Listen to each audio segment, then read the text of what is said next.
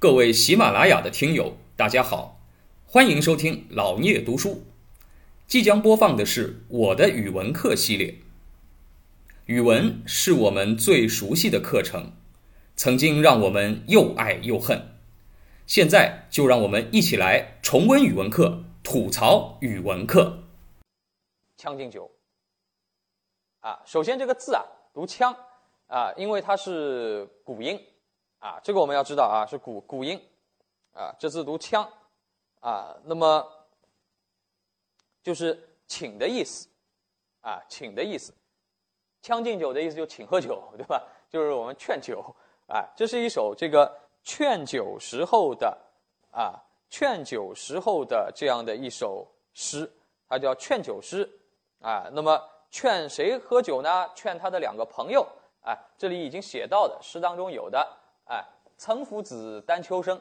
岑叫岑勋，啊，丹丘生是元丹丘，两个人是李白的好朋友。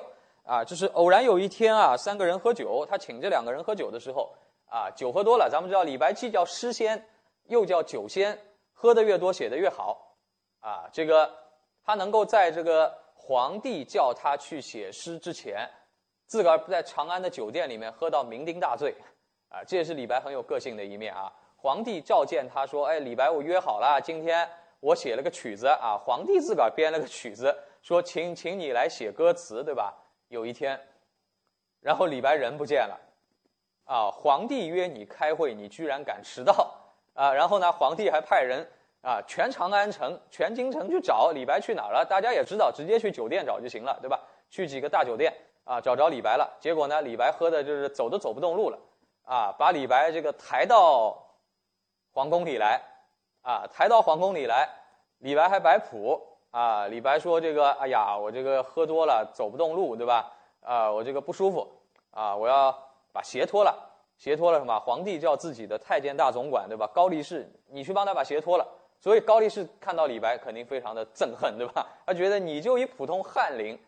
啊，可敢叫我大总管来帮你脱鞋，哎，李李白就让他脱，啊，李白也瞧不上啊，这个，然后呢，酩酊大醉的情况下，啊，李白刷刷刷就能写出几首，呃，传世名曲啊，这都是啊，传世名曲，写杨贵妃的，啊，写杨贵妃的美啊，啊，云想霓裳花想容，啊，这。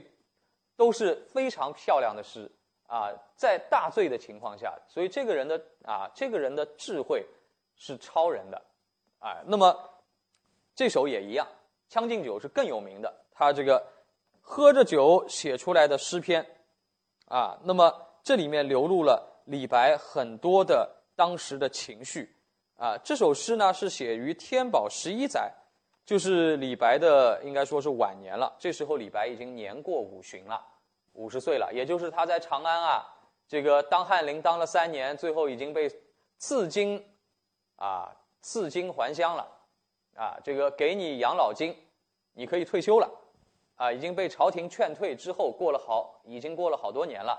这时候李白五十岁，五十岁的李白其实已经看透了很多事情，但是呢，他内心又怀有那种当年的梦想。啊，这也是不是一个普通人？咱们普通人是怎么样呢？年轻的时候啊，这个一腔热情，激动的要死，对吧？啊，然后我要干嘛？我要干嘛？结果呢？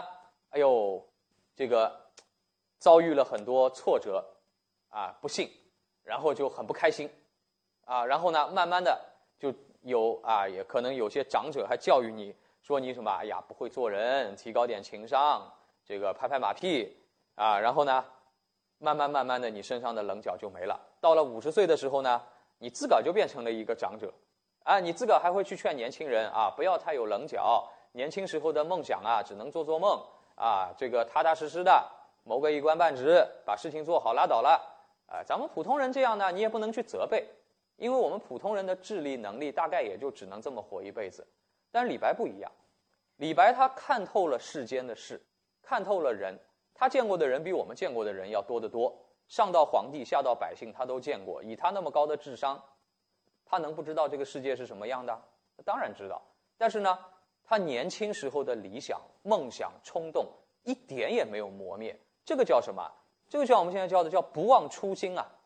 自己的初心永远在心里，而且他永远内心生活着一个，啊，生活着一个内心澎湃的年轻人，啊，内心永远澎湃，啊，永远有动力，哎，所以你会看到什么？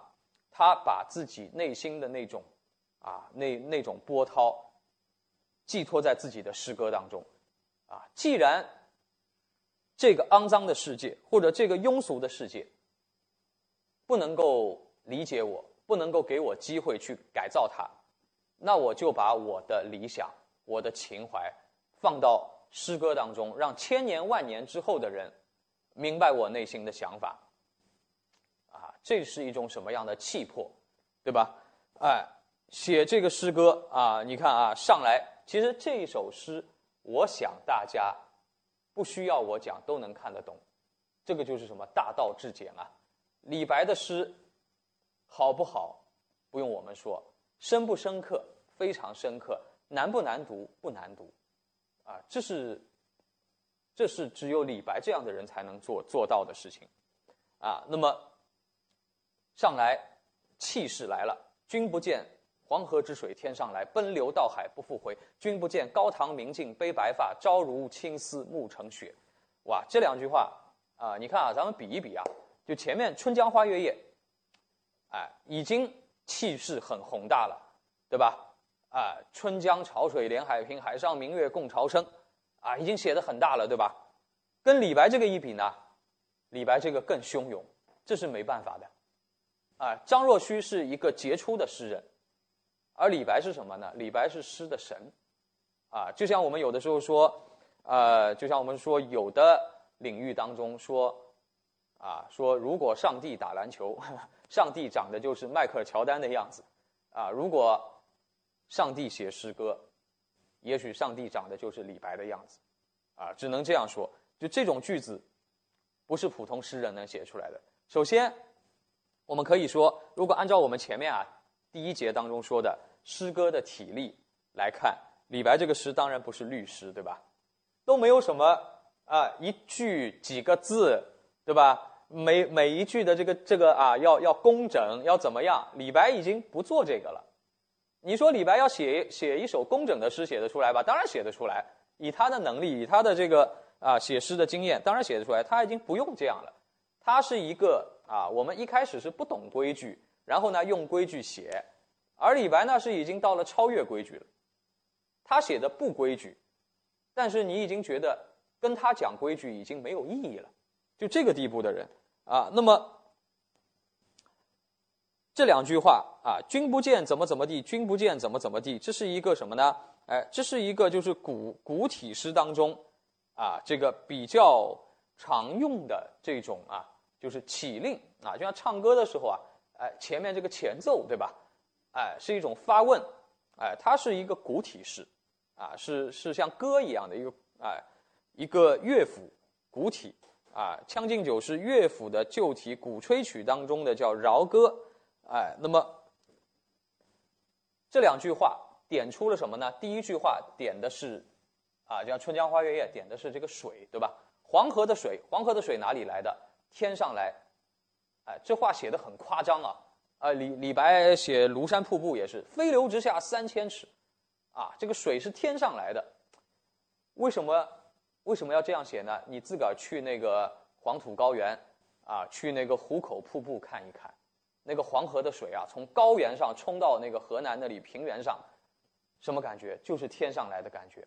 李白写的东西是真的，你到现场去看过啊？我我在大概三十岁的时候啊，去过一次壶口瀑布。当然现在现在这个随着那个泥沙沉沉积啊，这个已经没有那么汹涌了。呃，一千多年以前。李白看到过，因为他哪儿都去过呀，他肯定见过。黄河之水天上来，你到那个地方，真有这种感觉。比如说，你配着这个诗句，你去听那个冼星海先生写的啊，这个黄河大合唱，啊，这个黄河的啊那个组曲，啊，我来自高山之巅啊，那个钢琴曲响起的时候，那种感觉啊。就像这样，君不见黄河之水天上来，奔流到海不复回。哇，这种就是你看到这句话的时候，就想到冼星海先生那个音乐的旋律，啊，然后脑子里就出现那个滔滔不绝的江水，哎，你想，真的叫多一字不能多，少一字不能少。而且他写过这个以后，好像其他的诗人也也不用再写了，就已经写不出更啊更雄浑的这样的诗句了，啊，那么，然后下一句是什么？马上他的想象力啊，马上从自然来到人生。君不见高堂明镜悲白发，朝如青丝暮成雪。什么？就是啊，黄河每每一刻每一秒都在向前流，向前流，代表着什么？时间。在李白这个身上，你又能看到谁啊？看到孔子啊。孔子叫子在川上曰：“逝者如斯夫”，对吧？哎，孔子说什么？孔子站在黄河的岸边，子在川上，看到下面黄河水流什么？流去的黄河的水，就像人的一生一样。逝者如斯夫啊，时间啊，啊，哗哗哗的往前流，你挡得住吧？挡也挡不住。大人物，啊，这个杰出的人，无论他们相隔多少年，无论他们相隔多远，哎，他们的大脑里泛起的思维一模一样的。孔子说：“时间像河流一样，流走了就没有了。”李白说什么？黄河的水流了。朝如青丝暮成雪，人的一生在宇宙当中多么的短暂啊！你照着镜子看到自己的头发变白了，李白五十岁了，这时候他的头发开始变白了，想到什么？就像一天一样啊！人的一生就像一天一样，在这个宇宙当中啊，早上还是黑头发、年轻的状态，到了晚上呢，就已经老了，时间都去哪儿了，对吧？就是这样的一个思思索啊，人的一生看上去很长，李白活了五啊，到已经五十一岁了，但是在这个宇宙间，对这个黄河来说，就是一天的事情啊。朝如青丝暮成雪啊！感谢您的聆听。如果您有任何问题想与主播交流，请在评论区留言。欢迎订阅本专辑，期待下集再见。